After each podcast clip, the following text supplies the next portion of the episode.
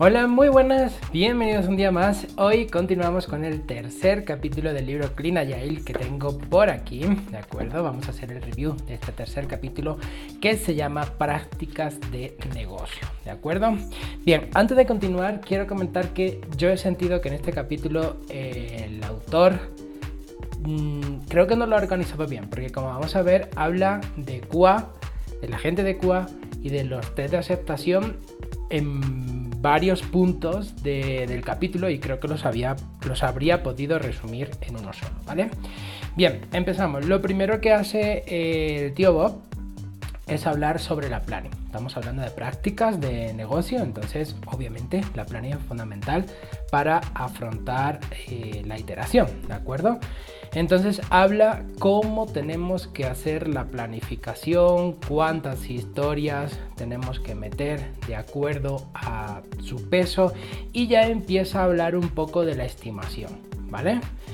Eh, habla un poco del análisis de trivariación, del trivariate analysis, ¿vale? Para poder determinar en qué porcentaje podemos estar seguros de que vamos a terminar una historia en un determinado plazo, ¿vale?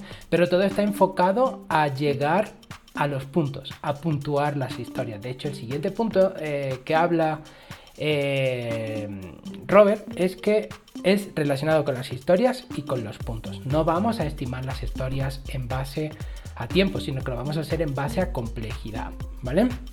Aquí, otro tema importante eh, es eh, en cuanto a la organización es que en este punto podría haber introducido el autor el concepto de golden story o de pivote, ¿vale? Pero lo hace al final, entre medias de los test de aceptación y, es como que ahí me, he perdido un poco, ¿vale? Con todo este tema de las estimaciones, el autor pone un ejemplo de un cajero ATM, ¿vale? De hacer login, logout y tal, un poco para ponerte en contexto cómo puedes estimar tareas que nunca has hecho, ¿vale? Entonces, por ejemplo, si tú crees, si tú estimaste que la tarea de login puede tener una complejidad X, la que sea, la de logout va a tener una complejidad inferior, porque es una tarea que obviamente es menos complicada que eh, la de login, ¿vale? Y aquí ya empieza a hablar de puntos, pero todavía no te da ninguna herramienta, sino que habla de 1, 3, 6, 5, ¿vale? Habla de ese tipo de puntuaciones, pero todavía no te introduce ninguna regla o ninguna iteración que después te introducirá y te dirá que actualmente la forma eh, o el mecanismo más utilizado es los primeros números de la, de la función de Fibonacci, ¿vale? 0, 1, 2, 3, 5, 8, 13, ¿vale? No he visto yo, sinceramente, en el tiempo que llevo, historias más grandes de 13. Eh, esas historias ya se suelen eh, catalogar como épicas y se puede hacer el slicing, se pueden dividir, ¿vale? Habla de un punto muy interesante que es la primera iteración, ¿bien? El primer sprint. ¿Cómo podemos planificar el primer sprint eh, dentro de Agile si no tenemos nada como para basarnos, ¿no? Porque recordad que Agile es relativo a generar información. En cada iteración, en cada sprint, generamos información sobre la que nos podemos apoyar y tomar más decisiones en el siguiente sprint, ¿vale? Entonces, el primer sprint, pues obviamente tenemos que meter la cantidad de historias en base a lo que nosotros creamos que podemos hacer en este sprint, ¿vale? Entonces, eh, imaginemos que metemos 20 puntos y eh, lo haremos de acuerdo a la prioridad de las historias. Bien, eh, nosotros tenemos que partir de un backlog que está priorizado. ¿De acuerdo? Y para ver cómo nos va, tenemos una ceremonia que es el check de midpoint, ¿vale? O la review, podría, no, la review no. Sí, el refinamiento serían, ¿vale? Donde nosotros vamos a ver, estamos a mitad del sprint si hemos metido 20 puntos y llevamos solo 8, quiere decir que no vamos a poder cumplir con los 20. Vamos a quitar 2 puntos para que nos queden, o 4 puntos para que nos queden 16 puntos y así vamos eh, calibrando nuestra velocidad. Recordemos que estamos en el primer sprint. Esto es normal hacerlo en el primero, segundo, hasta tercer sprint, te diría yo, ¿vale? Bien, eh, Otro punto del que habla, y, como digo, es como que, porque estamos hablando de historia, estamos hablando de planificación, ahora, ahora habla del final del proyecto y después vuelve a hablar de las historias y de cómo crear historias y planificar. Entonces creo que, este punto no está del todo bien organizado, pero ya, os digo, es mi punto de vista, ¿vale? Habla del final del proyecto y dice que sprint tras sprint vamos a ir haciendo historias y va a llegar un momento en que obviamente terminamos el proyecto. ¿Y cuándo consideramos que el proyecto está terminado? Pues no es, no es como podríamos pensar cuando todas las historias de usuario están están hechas, ¿vale? Sino cuando el cliente tiene lo que quiere. De hecho, él pone un ejemplo muy curioso de un proyecto en el que estuvo, en el que la historia, el nombre de la historia de usuario, de la primera historia de usuario que hicieron, le dio nombre al propio producto y esa historia de usuario se fue, se fue despriorizando y nunca se llegó a realizar, ¿vale? Bien, continuamos con las historias, ¿vale? cómo deben ser las historias, cómo debemos redactar las historias. Y debemos hacerlo de acuerdo a un acrónimo que es INVEST, ¿vale? I-N-V-E-S-T. Cada uno de estos es como una propiedad que tiene que tener la historia, ¿vale? El primero, la I, es de independiente. Todas las historias tienen que ser independientes. Si no lo son, tenemos que hacer algo, tenemos que dividirla, tenemos que ver cómo separamos lo que haya que separar para convertirlas en dos historias independientes de forma que las podamos hacer una después de la otra, ¿vale? Negociables. Todas las historias de usuario tienen que ser negociables. Aquí el autor pone un ejemplo muy sencillo y muy fácil de ver. Imagínense que el negocio, el cliente, quiere un componente gráfico muy elaborado drop-down que se despliegue de cierta manera, con ciertos colores y tal y cual, ¿vale? Entonces, el equipo de desarrollo debería tener la potestad de poder negociar esa historia de usuario y negociar con el cliente que de acuerdo al tiempo que se tiene, podemos hacer un componente gráfico menos elaborado para poder entregarlo en el tiempo en el que el cliente lo necesita. Y después podemos eh, refactorizar o iterar sobre, esa, sobre ese componente, sobre esa funcionalidad, ¿vale? El siguiente, la siguiente propiedad, la V, es de, eh, de evaluable, ¿no? De, evaluable, que podamos evaluar lo que estamos entregando. Es decir, que lo que nosotros entregamos al cliente tenga valor de negocio. Por ejemplo, un refactor nunca puede ser una historia de usuario, ¿vale? Porque no estamos entregando valor al negocio. ¿Bien? La siguiente, la E de estimable, es que obviamente toda, historia de usuario tiene que ser estimable. Bien, eh, si no podemos estimar una historia de usuario porque no tengamos contexto, por lo que sea, podemos hacer un spike, que de esto habla también el autor, que es un spike. Un spike es una tarea de investigación para poder estimar otra tarea. Es decir, pone el ejemplo.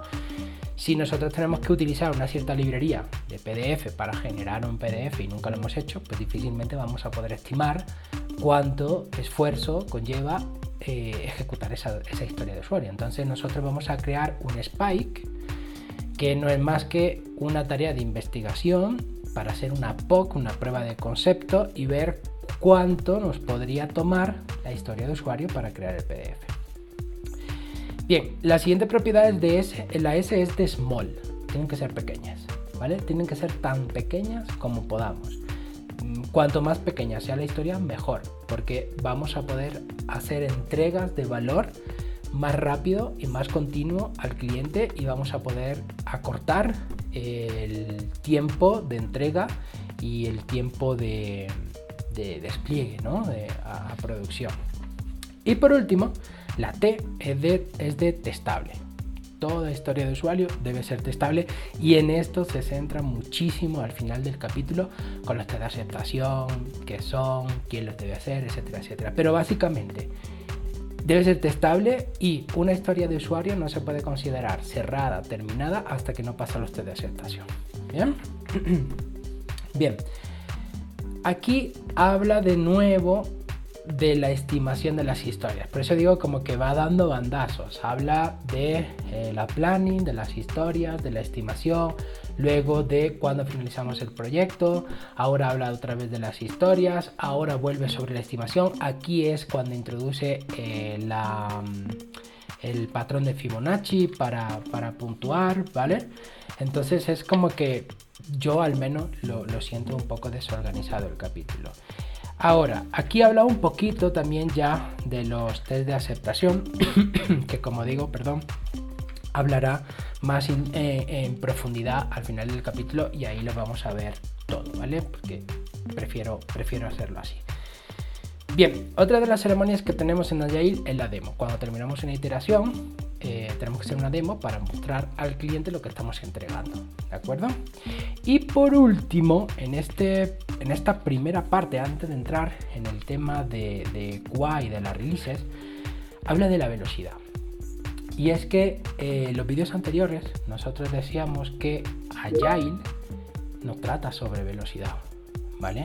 Agile no trata sobre hacer las cosas más rápido, ¿vale? Agile trata de en cada pequeña iteración, primero entregar algo de valor y segundo, generar datos que nos permitan tomar buenas decisiones en la, en la siguiente iteración, ¿vale?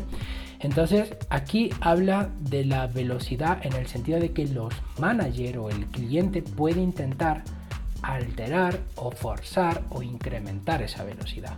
Y aquí hay una cosa que yo estoy muy de acuerdo con el autor, es que se producen dos cosas, o se pueden producir dos cosas. La una es que obviamente vas a crear un equipo más estresado, porque como estamos hablando, Agile no trata de que los programadores programen más rápido, ¿vale? Sino que generen data antes y puedan tomar mejores decisiones, pero la velocidad de trabajo debe ser la, normal de, toda persona, ¿vale?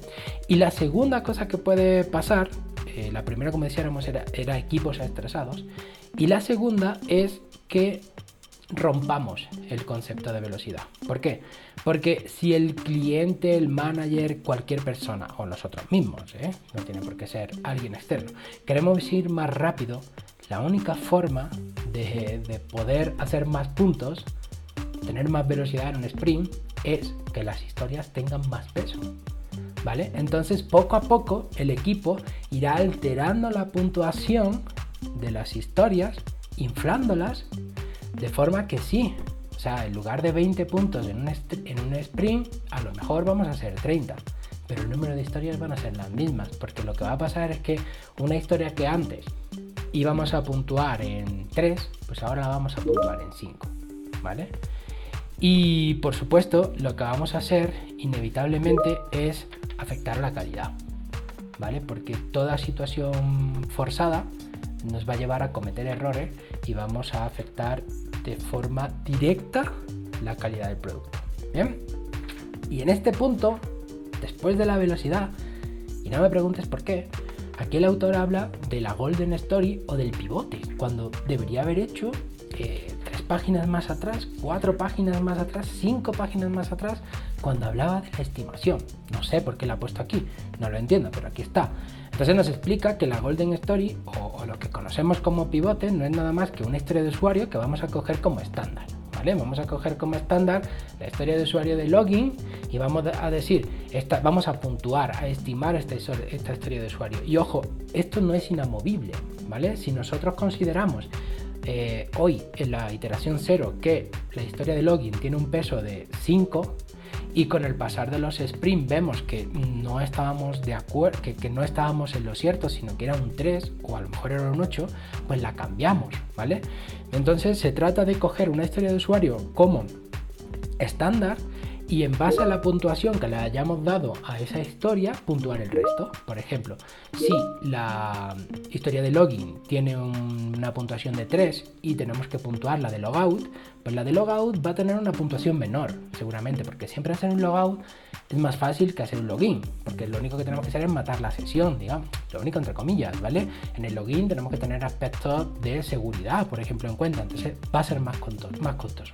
Entonces, si eh, la historia de login la hemos puntuado, o en este caso el pivote la hemos puntuado, la hemos puntuado en un 3, el logout pues puede ser un 2 o puede ser un 1, ¿vale? Entonces es una historia que nos ayuda eh, comparándola con las otras a puntuar las otras, ¿vale?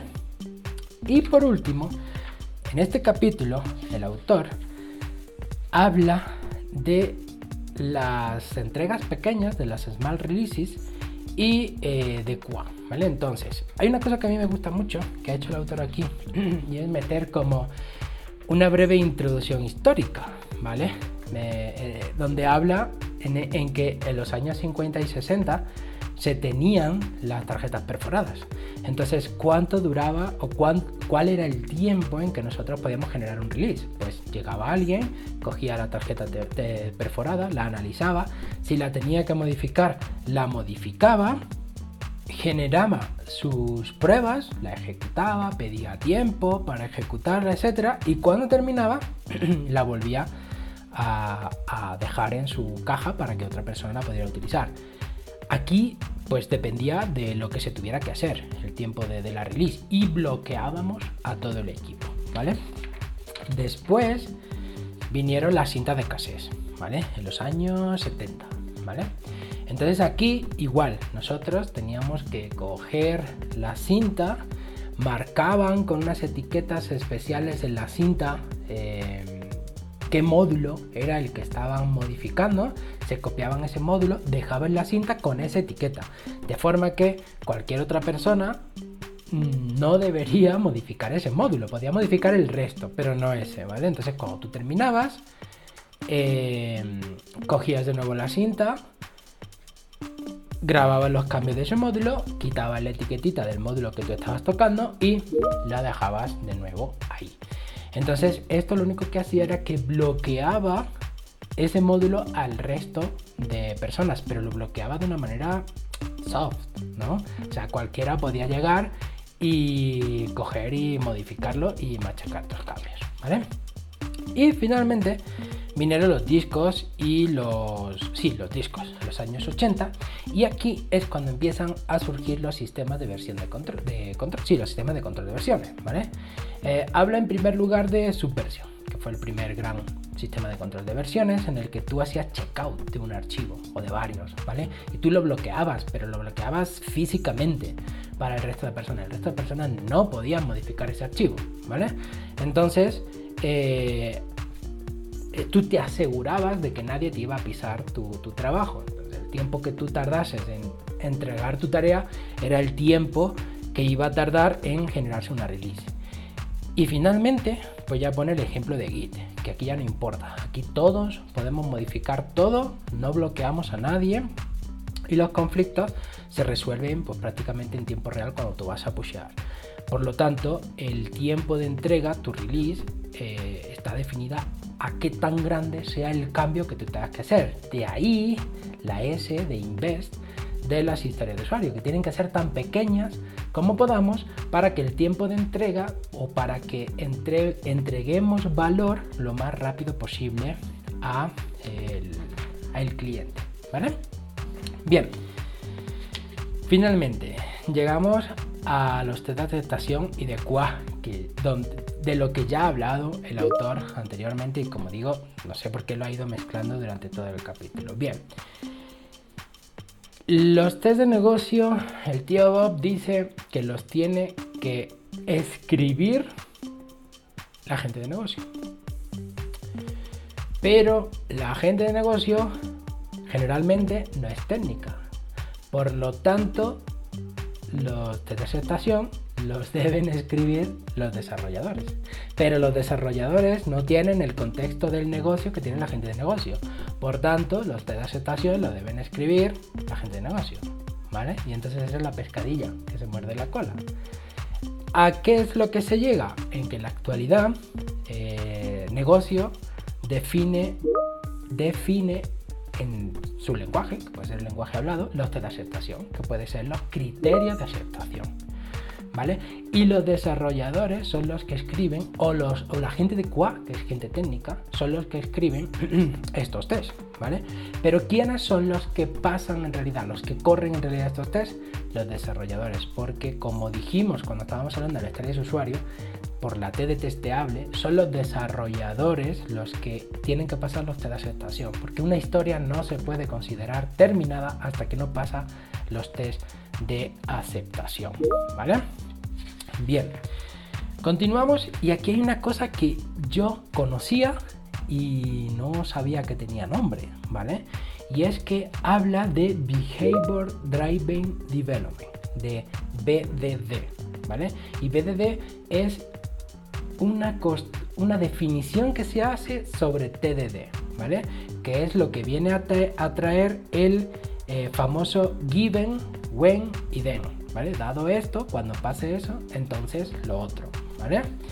Y es lo que utilizamos en, día, eh, en nuestro día a día para hacer TDD o para hacer, por ejemplo, test unitarios, ¿vale? Entonces eso, verdad que me ha, me ha gustado porque es algo que utilizaba yo en mi día a día, pero que no tenía ni idea de que tenía, eh, tenía nombre, ¿vale?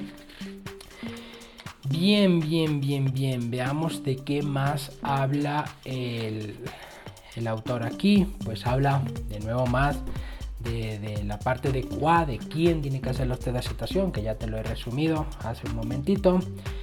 Y por último, habla de una práctica que es el hulting o, o, el equipo completo, que me parece interesante. Me parece interesante y con la que estoy de acuerdo y en desacuerdo en partes iguales. Verá, este libro si no recuerdo mal, ahora mismo no lo, no lo encuentro, pero si no recuerdo mal, se publicó antes de la pandemia, ¿vale?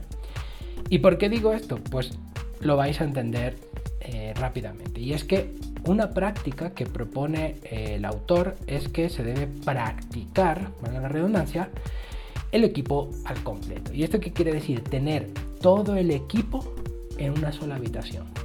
Manager, gente de producto, desarrolladores, QA, toda la gente del equipo dentro de, de una misma habitación, ¿vale? ¿Y por qué dice esto? Porque cuando estamos en estas eh, situaciones se da un tipo de comunicación que es difícil que se dé de, otra, de otra manera, que es la comunicación espontánea.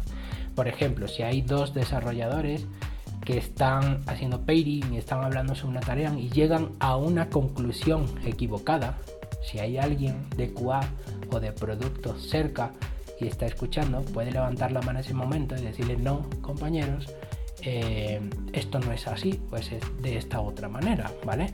Además de que hay cierta eh, comunicación no verbal que no se tiene cuando no todas las personas están en, el mismo lugar físicamente, ¿vale? Y aquí habla un poco de, bueno, esto lo llama colocación, la colocación del de, eh, equipo. Y al final habla un poquito también de el trabajo remoto, ¿vale? Eh, él piensa que es mucho mejor eh, la colocación, que estemos todos juntos físicamente dentro de, una, dentro de un mismo espacio, ¿vale? dentro de la misma habitación, todo el equipo, que trabajando de forma remota.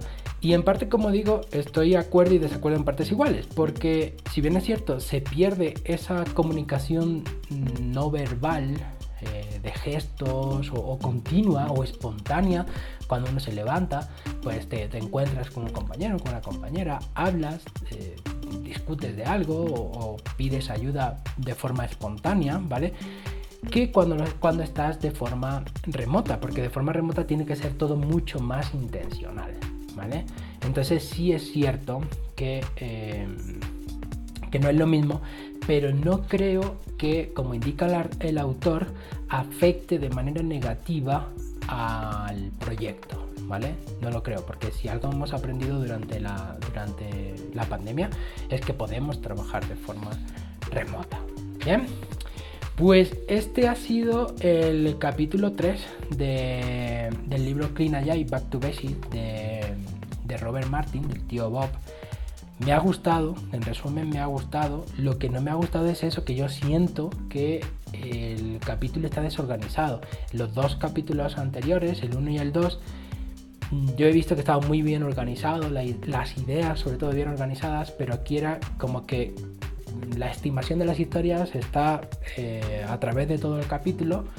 El tema de QA está a través de todo el capítulo, el tema de los test de aceptación está a través de todo el capítulo, el tema de las historias a través de todo el capítulo, la Golden eh, Story o el pivote está por ahí suelto, según, repito, mi opinión. Pero en definitiva, eh, me ha gustado porque he aprendido cosas que no sabía. He, puesto nombre a otras que no sabía que tenían nombre, como la de eh, BDD, ¿vale? Behavioral Driven Development. Así que en definitiva, un capítulo muy, muy interesante. El siguiente capítulo es Team eh, Practices, eh, prácticas de, equipo que traeré si no pasa nada en el siguiente libro. ¿De acuerdo? Muy bien, pues eso es todo. Recuerda, como siempre, te dejaré en la descripción enlaces a mis cursos de Git, de Go y de Java con un gran descuento. Recuerda que el tío Bob en el capítulo anterior dijo que teníamos que tener una actitud agresiva y continua de aprendizaje. Así que no olvides. Nada más, nos vemos en la próxima.